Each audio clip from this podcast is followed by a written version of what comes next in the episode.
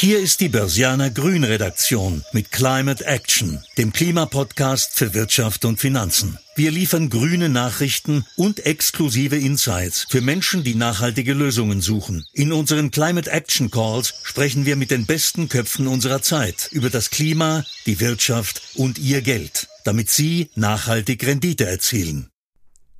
Herzlich willkommen, liebe Börsianerinnen und Börsianer, zu einer neuen Folge von Climate Action. Mein Name ist Antonia Hotter und ich bin Finanzjournalistin beim Börsianer. In dieser Folge geht es um die Frage, wie die vielbeschworene Kreislaufwirtschaft in der Praxis aussieht. Ich freue mich, dass Gerald Meyer bei mir zu Gast ist, Vorstandsvorsitzender der Austria Metall AG, kurz AMAG. In Kanada produziert die AMAG Primäraluminium und im oberösterreichischen Ranshofen werden Guss- und Walzprodukte aus Aluminium hergestellt zum Beispiel Platten und Bleche für Flugzeuge oder Zahnräder für Mountainbikes. Im Jahr 2017 hat die AMAG die Milliardengrenze beim Umsatz geknackt. Und vor zwei Wochen haben Sie, Herr Mayer, ein weiteres Rekordergebnis hingelegt und sind dann eine Woche in den Urlaub verschwunden. War's schön? Wunderbar was. Das Ergebnis war gut und, und damit kann man beruhigt in Urlaub gehen, wenn es nicht dann Nebeneinflüsse gibt, die uns momentan geopolitisch beschäftigen und damit uns als AMAG auch. Ja, das war natürlich ein unschönes Ende dann wahrscheinlich ähm, gegen Ende des Urlaubs hin. Darüber würde ich eh gerne noch mit Ihnen etwas später sprechen, also über den Russland-Ukraine-Konflikt. Aber nochmal kurz zur Bilanz. 2021 haben Sie ja historische Höchstwerte erreicht und ähm, unterm Strich, also der Gewinn nach Steuern, hat sich versechsfacht. Warum ist es denn so gut gelaufen? Ja, ganz, ganz grundsätzlich, wenn man ein Jahr zurückblickt, sind wir mit Beginn 2021 aus der Kurzarbeit raus. Das war ein Jahr, das war natürlich von Covid geprägt, massiv geprägt. Wesentliche Industrien bei uns sind im Jahr 2020 deutlich eingebrochen. Da zählt Automobilindustrie dazu und natürlich wenig überraschend auch die Luftfahrtindustrie. Äh, und äh, wir konnten dann deutliche Steigerungen im Auftragseingang feststellen, schon Ende des Jahres 2020 und haben damit einen guten Start gehabt ins Jahr 2021 und im Laufe des Jahres 2021 haben sich insbesondere der Aluminiumpreis deutlich erhöht äh, und, und die Nachfrage ist weiter gestiegen. Und das hat sich dann, wir haben das gut auf die Straße gebracht auch äh, und konnten auch operativ, äh, glaube ich, sehr gut das Jahr bewältigen haben deutliche Produktionsmengensteigerungen, Absatzsteigerungen gehabt am Standort in Ranshofen und gute operative Leistung gepaart äh, mit Rückenwind vom Markt ergibt dann das, was wir dann letztendlich äh, letzten Endes dann auch äh, in der Bilanz sehen, äh, nämlich ein Rekordergebnis unterm Strich und für uns auch ein neuer Höchstwert im Umsatz mit über 1,2 Milliarden Euro und auch das operative Ergebnis mit über 180 Millionen Euro, genau waren es 186,2, war ja für uns ein neuer Höchstwert. Aber wie gesagt, operativ gute Leistung und das gepaart mit Rückenwind vom Markt. Hm, da kann man nur gratulieren. Ähm, wir wollen ja über die Kreislaufwirtschaft reden und da denke ich ja zumindest nicht als erstes an die Wiederverwertung von Aluminium. Ähm, wie sieht denn ein geschlossener Produktionskreislauf bei der AMAG konkret aus? Können Sie mir das irgendwie schildern? Ganz grundsätzlich muss man bei uns sagen, Aluminium bietet sich ja hervorragend an, äh, damit man, äh, ich sage mal, das im Kreislauf auch führt. Wir sind mit unserem Material oder unser Material ist unendlich oft rezyklierbar ohne dass dabei die Qualität verloren geht, wenn man es richtig macht. Äh, und das ist ein Thema, mit dem sich die AMAG mittlerweile seit mehr als drei Jahrzehnten ähm, ich sage, im Detail und sehr intensiv auseinandersetzt. Also wir haben das wirklich, glaube ich, äh, sehr gut, nicht nur sehr gut im Griff, sondern auch äh, zur Perfektion getrieben und sind hier auch weltweit führend im Aluminium äh, im Recycling. Aber wenn man schaut, wenn man bei uns in der AMAG, wenn wir was im Kreise führen, oder wie schaut das bei uns aus? Es beginnt einmal eigentlich, sage ich mal, in den eigenen äh, Produktionshallen. Man muss sich das so vorstellen, wir haben Aluminiumschrotte, äh, die bei uns, äh, ich sage mal, eingekauft werden oder rückgeführt werden aus dem Prozess, die werden eingeschmolzen. Da wird dann wieder Material, wir beginnen einmal bei uns wenn man die Produktionskette ansieht, äh, mit einem sogenannten Walzbarren. Das ist das Ausgangsprodukt für ein Walzprodukt. Äh, und werden einmal zu Beginn Teile oder ich sage mal die Gusshaut beispielsweise dieser Walzbarren weggefräst. Entscheidend ist, dass man wieder jeden Span, der da anfällt, wieder zurückbringt und dann auch als Schrott schon nutzt. Und so geht es dann weiter. Man muss immer wieder Enden abschneiden, an der Seite äh, Teile abschneiden. Jedes Gramm, das bei uns in der Produktion des eigenen Produktes anfällt, muss man dann irgendwo wieder rückführen und auch nutzen.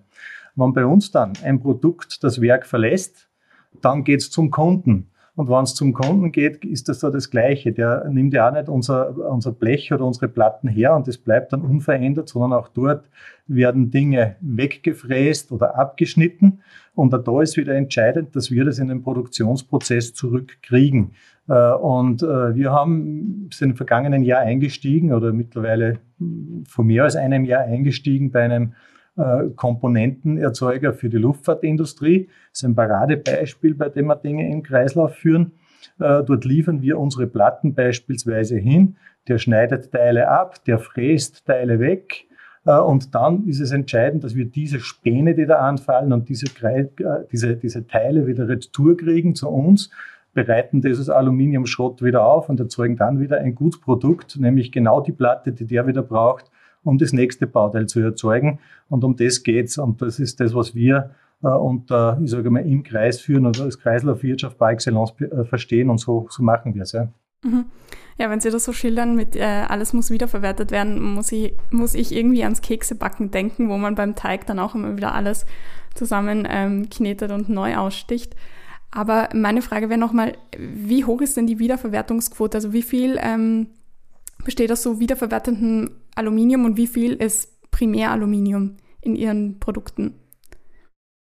Also ganz grundsätzlich, jedes, ich sage, wenn man, wenn man vom gesamten Absatz, den wir aus unserem Werk in Ranshofen haben, äh, besteht circa 75 bis 80 Prozent aus Aluminiumschrott. Das heißt, bei uns ist die, die, diese, diese Recyclingquote eine sehr hohe. Und der Rest ist dann per Definition Primärmaterial, auch Legiermaterial und so weiter. Aber das heißt sehr hoch mit 75 bis 80 Prozent. Äh, und das ist auch eine Herausforderung, diesen Wert äh, zu halten. Also wir sind damit Weltspitze. Mhm. Ist es eigentlich teurer, ähm, Primäraluminium herzustellen, als Aluschrott zu recyceln am Ende? Ich glaube, es ist ja ganz grundsätzlich eine, eine Win-Win-Situation, also für Umwelt, aber auch für das Unternehmen, wenn man das einmal äh, gut im Griff hat. Man muss sich vorstellen, Primäraluminiumerzeugung ist einmal ressourcenintensiv, ist sehr energieintensiv. Ein Beispiel ist, dass wenn man eine, eine Tonne Aluminium auf Recyclingbasis erzeugt, braucht man nur äh, ein Zehntel bis zum Zwanzigstel äh, des Energieeinsatzes. Also der Energie, die Energieeinsparung ist zwischen 90 und 95 Prozent im Vergleich zu Primäraluminium. Und, und das alleine macht ja schon Sinn. Und ganz grundsätzlich ist es so, äh, ist es teurer oder billiger? Der Preis von Schrott orientiert sich am Preis von Primäraluminium und je nach Verunreinigung gibt es dann Abschläge drauf oder je nach Zusammensetzung kann es auch Zuschläge geben, wenn wertvollere Legiermetalle drinnen sind, die man damit auch gleich mitkauft und mitverwenden kann. Aber ganz grundsätzlich für uns entscheidend ist, dass wir, äh, wenn man die Kosten vergleicht, natürlich auch günstiger fahren müssen. Da musst du aber den Prozess dann auch im Griff haben, weil äh, natürlich ist es auch Aufwand, äh, ein Recyclingwerk zu betreiben. Also es ist ja nicht, ist ja nicht was, was umsonst ist. Ja, ich sage, es ist grundsätzlich Wichtiges zu tun und es ist für uns, wenn man es kann, auch eine Chance, ich sage mal, auf der Margenseite. Wie, wann haben Sie, also Sie haben vorher erwähnt, Sie machen das seit ähm, circa 30 Jahren, Kreislaufwirtschaft bei der AMAG. Wie lange hat das denn gedauert, ähm, diesen Prozess aufzusetzen, also dass man mal zu diesem Recycling kommt? Und wie viel Geld haben Sie da in dieses Kreislaufsystem investiert? Also das ist, Rom wurde nicht in einem Tag erbaut und genauso unser System ja hier auch nicht. Das entsteht, dauert und wird Schritt für Schritt und wird laufend investiert und verfeinert. Und äh, natürlich sind es hohe Investitionen. Ich tue mir schwer, dass ich einen Betrag über 30 Jahre zusammenfasse äh, und einfach, äh, ich sage mal, hier nenne. Aber ich kann jetzt eines sagen, eine Recyclinganlage, die wir jetzt errichten wollen, aktuell, die momentan nur in einem UVP-Verfahren hängt, muss man rechnen, 40, 50 Millionen Euro, ganz grob. Eine Anlage, an der wir einmal nur abgießen können und rezykliert also eine Anlage für, für die Herstellung von Walzbarren äh, auf Basis äh, Recycling. Und, und natürlich ist das Geld, das man dann später auch verdienen muss, das ist ganz klar. Aber ich glaube, wichtig ist, es ist ein System, es ist viel Know-how, das ist aufgebaut worden über viele Jahre und das ist ja auch, ich sage mal, zeugt dann auch von der Kompetenz, die wir hier am Standort haben. Und, und das wird laufend weiterentwickelt. Und da kann ich ein Beispiel nennen. Wir sind äh, sehr äh, aktiv auch unterwegs äh, mit neuesten Technologien, wenn es geht um das Thema Schrott sortieren beispielsweise. Und, und ich muss jetzt einen Einschub machen hier. Ganz entscheidend ist, dass wir sortenrein Schrotte verarbeiten, um am Ende das richtige Gutprodukt auch wieder zu kriegen. Also wenn man die Schrottqualitäten vermischt oder ich sage mal die unterschiedlichen Legierungen vermischt, wird es kritisch, weil die kann man dann nicht mehr trennen. Das heißt, der Erfolg des Rezyklieren entsteht ja schon beim Sammeln, beim Trennen und bei uns ebenfalls wieder, wenn wir gemischte Dinge kriegen, dass wir die auseinander teilen können und trennen können. Und wir haben da investiert in den letzten Jahren in laserbasierte und röntgenbasierte Anlagen, die uns da automatisiert unterstützen bei diesem Trennen und, und Sortenreihen, quasi sortieren dann der jeweiligen Schrotte. Und das ist eine ganz entscheidende Geschichte und soll eigentlich nur eines zeigen, es ist eine stetige Weiterentwicklung in diesem Bereich äh, erforderlich und da sind wir, glaube ich, gut unterwegs. Ja, vielen Dank für den Einblick in die Kreislaufwirtschaft bei der AMAG. Ich habe jetzt einen kleinen Klima-Wordrap mitgebracht, äh, um Sie auch persönlich irgendwie besser kennenzulernen. Börsianer Klima-Wordrap. So oft schaue ich den Aktienkurs der AMAG an. Einmal am Tag. Ähm, mein schlechtestes Investment war? Eine Medizinaktie in den USA. Darauf würde ich nie verzichten. Ein gutes Glas Wein am Wochenende. Morgenlerche oder Nachteule? Morgen, Mensch. Die wenigsten glauben mir das? Ich schon über 50 bin. ähm, Fußball oder Tennis? Ja, Brauche ich beides nicht. Am besten entspanne ich bei? Boah, mit meiner Familie. Und diesen privaten Traum will ich mir noch verwirklichen?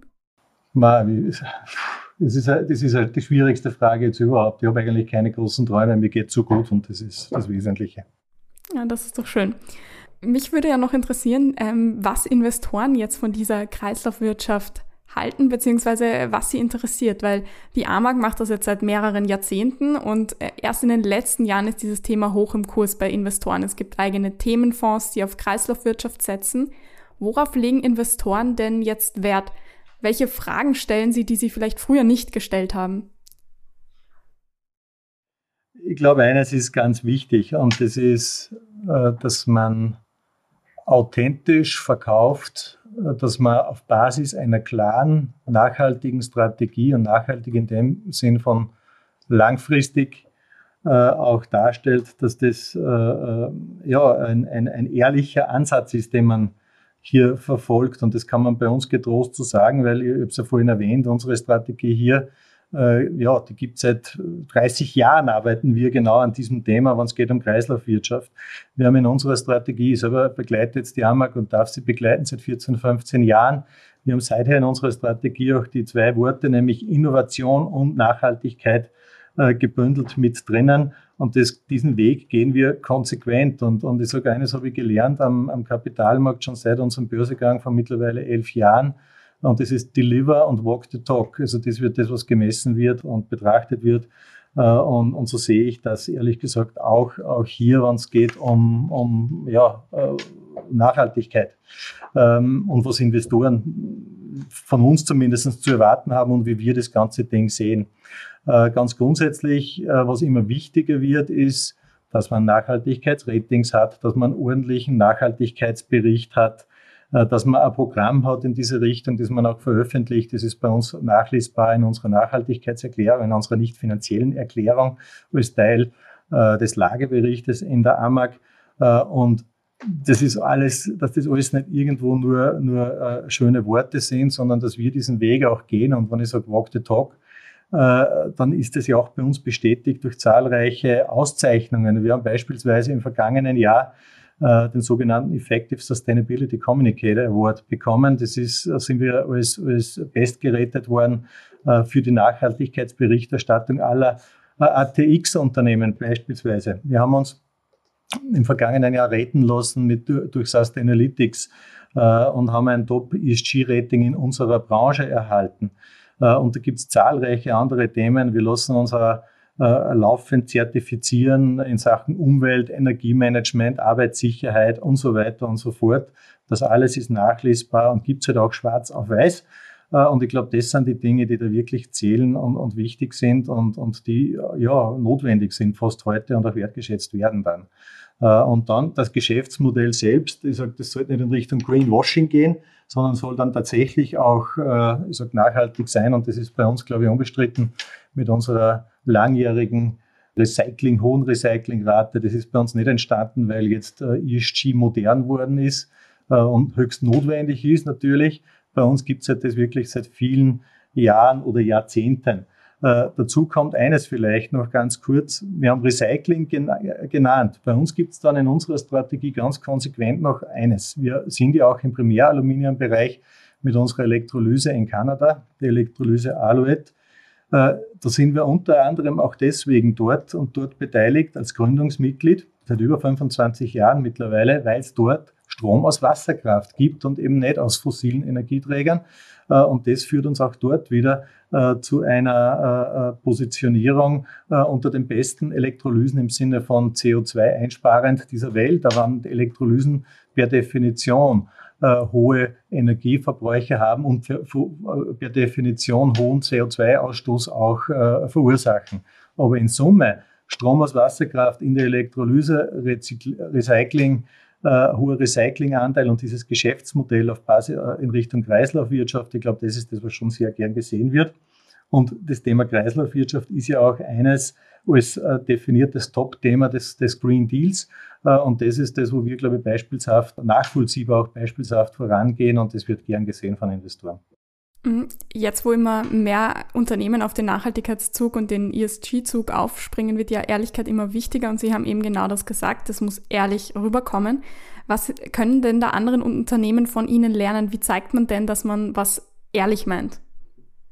Ich glaube, ich habe es gesagt, Walk the Talk, ein klares Geschäftsmodell, äh, in dem man diese Dinge, äh, so gerade das Thema äh, Nachhaltigkeit, ESG auch vorne aufhängt und dann vom von der Unternehmensführung auch dieses Thema vorlebt äh, und, und diesen Weg über Jahre, nicht nur Tage und Monate, über Jahre konsequent geht. Und das haben wir gemacht. Und, und ehrlich wird am längsten, das ist auch eines unserer äh, wesentlichen Prinzipien im Umgang mit Kunden. Der erwartet sich ehrliche, äh, ich sage mal, chemische Zusammensetzungen von Produkten, ehrliche Analysedaten von Produkten.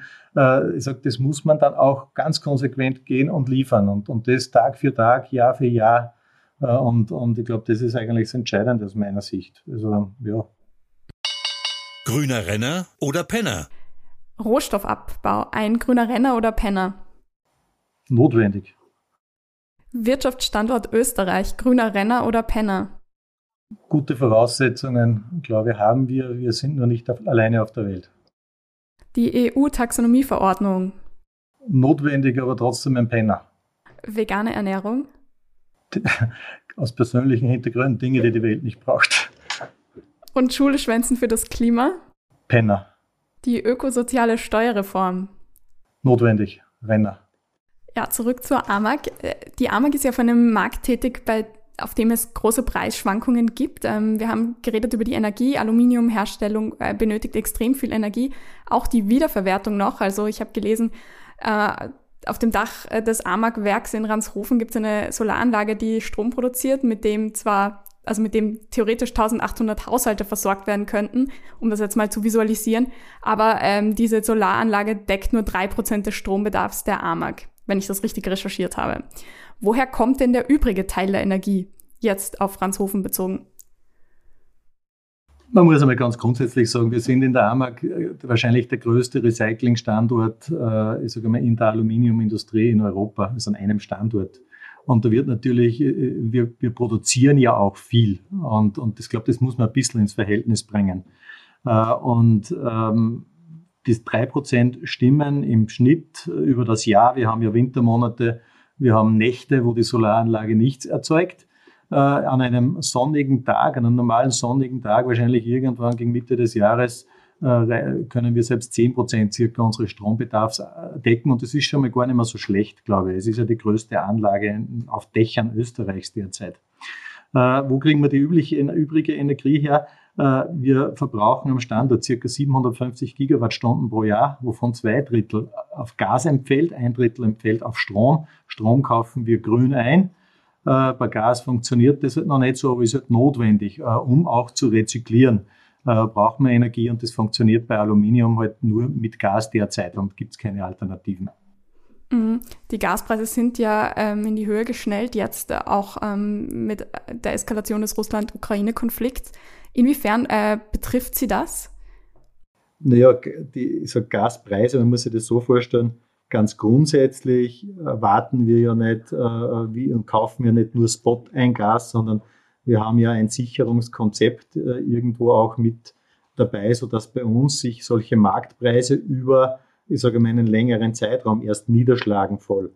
Also das heißt, es passiert in der Regel etwas zeitverzögert. In Summe betrifft uns das, aber ich glaube, viel schwieriger als der Preis am Ende des Tages wäre eine, eine Unterbrechung der Versorgung, weil dann ist ja nicht nur für uns so, sondern für viele äh, Industrieunternehmen wäre es ja dann nicht mehr möglich, eine Produktion aufrechtzuerhalten und das sehe ich als, als das viel äh, größere Risiko als kurzzeitig einmal äh, einmal einen erhöhten Gaspreis, äh, den wir haben. Gaspreis ist übrigens was, was sich dann eins zu eins auch in deutlich höhere Strompreise übersetzt, weil wir ja in Österreich die Grenzkilowattstunde äh, aus Gas erzeugen. Ja, Sie haben, glaube ich, schon mal in einem Interview gesagt, dass wenn es so weitergeht mit äh, Energie- und, und Stromkosten, dass äh, das dann schon ein aus, eine Auswirkung hätte, auch auf die AMAG. Wie sieht denn das aus? Können Sie die Kosten an Kunden weitergeben? Zu welchem Ausmaß auch? Ganz grundsätzlich ist für uns Energie, ich habe gesagt, 750 Gigawattstunden brauchen wir ganz grob Energieeinsatz und den Split habe ich gesagt, dass das natürlich ein wesentlicher Einfluss auf unsere Gestehungskosten, unsere Produkte hier in Ranshofen sind, ist klar. Äh, und jetzt haben wir auf der einen Seite Fixpreisverträge, da kannst du es natürlich nicht erhöhend weitergeben, da versuchen wir auch mit Hedging-Konzepten äh, äh, ja, uns vernünftig im Vorfeld abzudecken. Auf der anderen Seite hast du dann auch kurzfristigere Verträge. Da hängt es dann sehr davon ab, wo sind denn die Konkurrenten und der Mitbewerb, an der äh, aus einer Region dieser Welt liefert nach Europa und liefern kann, äh, der dann günstigere, deutlich günstige Energiekosten hat, dann wird es schwierig. Äh, wenn das so ist, äh, wie es jetzt war in den letzten Wochen und Monaten, ist es recht gut gelungen, diese Preise auch weiterzugeben. Es wird spannend, wie sich das weiterentwickelt, äh, wann die, ich sage mal, die Leger bei unseren Kunden langsam sich wieder füllen, ob sie dann noch und, und vermehrt dann auch wieder aus Fernost beispielsweise Produkte reinkommen, was ja weniger der Fall war in den letzten Wochen und Monaten, dann wird es durchaus spannend. Und, und da werden wir dann sehen, wie sich das dann weiterentwickelt. Aber bisher, to make a long story short, wir haben es in den letzten Wochen, Monaten gut zusammengebracht, äh, dass wir auch diese, diese Kostensteigerungen weitergeben konnten. Was auch notwendig ist. Langfristig soll ja Weg ja trotzdem weg vom Gas und hin ähm, zu rein erneuerbaren Energien gehen. Inwiefern fühlen Sie sich da am Standort Österreich ähm, ja unterstützt? Denken Sie, dass das, äh, dass das realistisch ist, auch in den nächsten Jahren? Zum einen, wir haben in Österreich ein Ziel mit 2040, damit, wo wir dekarbonisiert sein wollen. Das ist das Ziel, das uns ja die Regierung äh, in, die, in die Bücher geschrieben hat. Äh, wir sind ganz grundsätzlich kommentiert, diesen Weg auch zu gehen. Die AMAG hat dafür auch einen, im vergangenen Jahr eine Roadmap, einen Pfad zur Dekarbonisierung der AMAG ähm, einmal skizziert. Wir haben definiert äh, Schwerpunkte, mit denen wir uns in diese Richtung befassen müssen, um das zu bewerkstelligen. Und wir sind uns auch sehr sicher, dass wir das hinkriegen. Funktionieren wird es, wenn, wenn alle an einem Strang ziehen und alle meine ich jetzt äh, zum einen die Anlagenbauer, zum anderen wir als Produzenten, aber zum anderen auch die Politik, die gefordert ist, nicht nur Klimaziele zu definieren, sondern auch dafür zu sorgen, dass es am Standort Österreich in Zukunft eine stabile und verlässliche Versorgung mit grüner Energie gibt. Und ob das dann in Zukunft grüner Strom oder grüner Wasserstoff ist für uns, ist beides notwendig und erforderlich. Das heißt stabile Versorgung und dann als dritter Aspekt natürlich noch mit einer global, zu global wettbewerbsfähigen Konditionen. Weil unser Wettbewerb ist ja nicht in Österreich, sondern der ist auch nicht in Europa, sondern der ist auf der ganzen Welt. Von, also von China bis nach USA haben wir unsere Wettbewerber. Äh, und das ist unser, äh, unser ich sage mal, die wahre Herausforderung, glaube ich. Das Ziel ist schnell notiert. Der Weg dorthin wird ein sehr herausfordernder man darf im Dreieck nie übersehen, dass es nicht nur die Dekarbonisierung ist, sondern wir brauchen auch stabile Versorgung zu wettbewerbsfähigen Preisen. Wenn wir das nicht haben, wird es äh, langfristig Industrie in dem Ausmaß, in dem wir es jetzt in Österreich haben, nicht geben. Mhm. Wenn wir jetzt einen Blick in den Osten Europas ähm, werfen, wo Russland die Ukraine in der letzten Woche ähm, ja, attackiert hat ähm, und die internationale Staatengemeinschaft, die Europäische Union zahlreiche wirtschaftliche Sanktionen verhängt hat, inwiefern ist denn die AMAG davon betroffen? Ich würde mal so formulieren. Ganz grundsätzlich direkte Lieferungen nach Ukraine und nach Russland gibt es bei uns kaum. Wir sehen, und das haben wir schon gesagt, das größte Thema äh, sind mit, ist mit Sicherheit die stabile Energieversorgung, die halt in Österreich sehr weit bei Gas aus, aus, aus Russland kommt. Äh, die muss aufrechterhalten bleiben, sonst kriegen wir irgendwann, und nicht nur wir, ein Thema und ein Problem. Indirekt gibt es dann, wenn man jetzt die Zeitungen liest, gibt es ja so manchen äh, Produzenten, auch Automobilproduzenten schauen, der schon Werke wieder schließt, weil er Vormaterial teilweise bekommt aus der Ukraine. Das kann indirekt dazu führen, dass auch bei uns aufgrund dieser Lieferkettenproblematiken äh, wieder weniger abgefragt wird von unseren Kunden, die vielleicht nicht im Osten Europas sitzen, sondern im Westen oder ganz woanders auf dieser Welt, weil die direkt betroffen sind. Das ist ein wesentliches Thema. Äh, und dann wird für uns sicher eines noch spannend, äh, was es bedeutet, wenn oder wann sich diese Sanktionen auch äh, ausweiten oder insofern zeigen, dass wiederum ich sag, Mitbewerber von uns betroffen sind, die eben russischer Herkunft sind. Da gibt es den zweitgrößten Aluminiumproduzenten dieser Welt mit Sitz in Russland. Und wenn der irgendwo betroffen werden, wäre, äh, indem er, ich sag, mit seinen Tonerdeproduktionen, aber auch mit seiner Aluminiumproduktion eingeschränkt wäre im Handeln äh, oder in den Geschäften mit der westlichen Welt, äh, dann würde das mit Sicherheit zu massiven äh, Kostenerhöhungen führen. Und, und das werden wir sehen, ob sowas auch noch kommt. Das ist momentan noch Spekulation. Aber da gibt es ja viele, ich, ich glaube, Ecken. Eine Frage zum Abschluss. In einem Interview haben Sie ja mal gesagt, ähm, wir haben über den Job eine geborgte Macht und du sollst als Mensch aber etwas anderes auch noch haben. Da würde mich natürlich interessieren, wer sind, sind Sie, wenn Sie mal alles Berufliche beiseite schieben? Nein, ich bin, ich bin mit zwei Füßen am Boden im oberösterreichischen Müllviertel aufgewachsen, habe einen Stamm an Freunden dort noch, den ich nach wie vor pflege, ich habe meine Familie zu, das ist überhaupt das Wichtigste. Und ich glaube, es wird nicht langweilig und, und das ist, glaube ich, wichtig. Ähm, wir haben eine Punktlandung gemacht, 30 Minuten, 30 Sekunden. Vielen Dank für das Gespräch. Danke. Das Fazit. Die grüne Rendite. Aluminium ist unendlich oft wiederverwendbar, ohne Qualitätsverlust für Produkte. Die Schrotteinsatzquote der Austria Metall AG in Ranshofen liegt zwischen 75 und 80 Prozent. In den eigenen Produktionsstätten wird jeder Span wiederverwertet. Die Rezyklierung benötigt bis zu 95 Prozent weniger Energie als die neue Herstellung von Aluminium. Mittlerweile rentiert sich das nicht nur für die Umwelt, sondern auch finanziell für die AMAG. Die AMAG investiert nämlich seit rund 30 Jahren in die Kreislaufwirtschaft. Eine Rezyklieranlage zu bauen kostet heute ungefähr 40 bis 50 Millionen Euro. Liebe Basianerinnen und Basianer, schön, dass Sie dabei waren. Ich hoffe, Sie konnten etwas für Ihren beruflichen Alltag mitnehmen und ich freue mich aufs nächste Mal. Das war eine Folge von Climate Action, dem Klimapodcast für Wirtschaft und Finanzen aus der Börsianer Redaktion. Damit die Klimawende gelingt, möchten wir Ihnen noch mehr Orientierung für Ihr Business geben. Besuchen Sie uns daher auch unter www.börsianer-grün.com oder abonnieren Sie unseren Climate Action Newsletter. Sie haben Feedback oder Themenvorschläge aus Ihrem Alltag? Dann schreiben Sie uns einfach an redaktion@derbörsianer.com. Wir freuen uns, von Ihnen zu lesen. Bis dahin bleiben Sie grün und empfehlen Sie uns weiter.